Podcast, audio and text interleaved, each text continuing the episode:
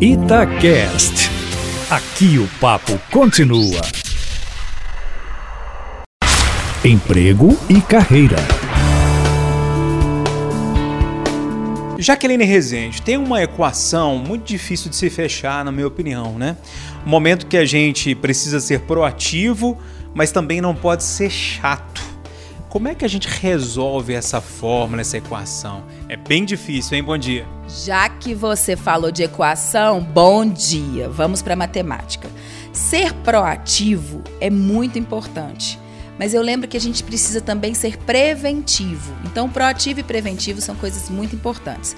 Fechando a equação, o outro lado é quando a gente é reativo ao extremo. E aí, quando você é reativo ao extremo, a gente deixa de quê? De pensar, de agir, de planejar, de se organizar. Então, a dica é o seguinte: você pode ser proativo, mas sabendo os limites.